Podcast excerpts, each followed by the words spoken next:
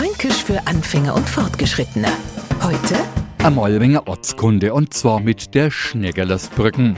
Auf der Fahrt vor Pferdham hat einmal einer zu mir gesagt, du pass auf, an der Schneggerlersbrücken, da blitzen's wieder.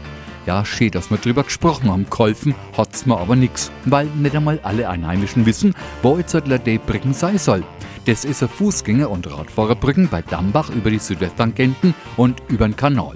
Und weil der rechts und links so schneckerlersförmige Auffahrten hat, genau deswegen heißt halt Schneckerlersbrücken. Der Besucher aus Nichtfranken wird dieses bedeutende Bauwerk in seiner Karte nicht finden, es sei denn, er sucht nach dem Eschenausteg. Denn so heißt er offiziell. Fränkisch für Anfänger und Fortgeschrittene. Morgen früh eine neue Folge. Und alle Folgen als Podcast auf podu.de.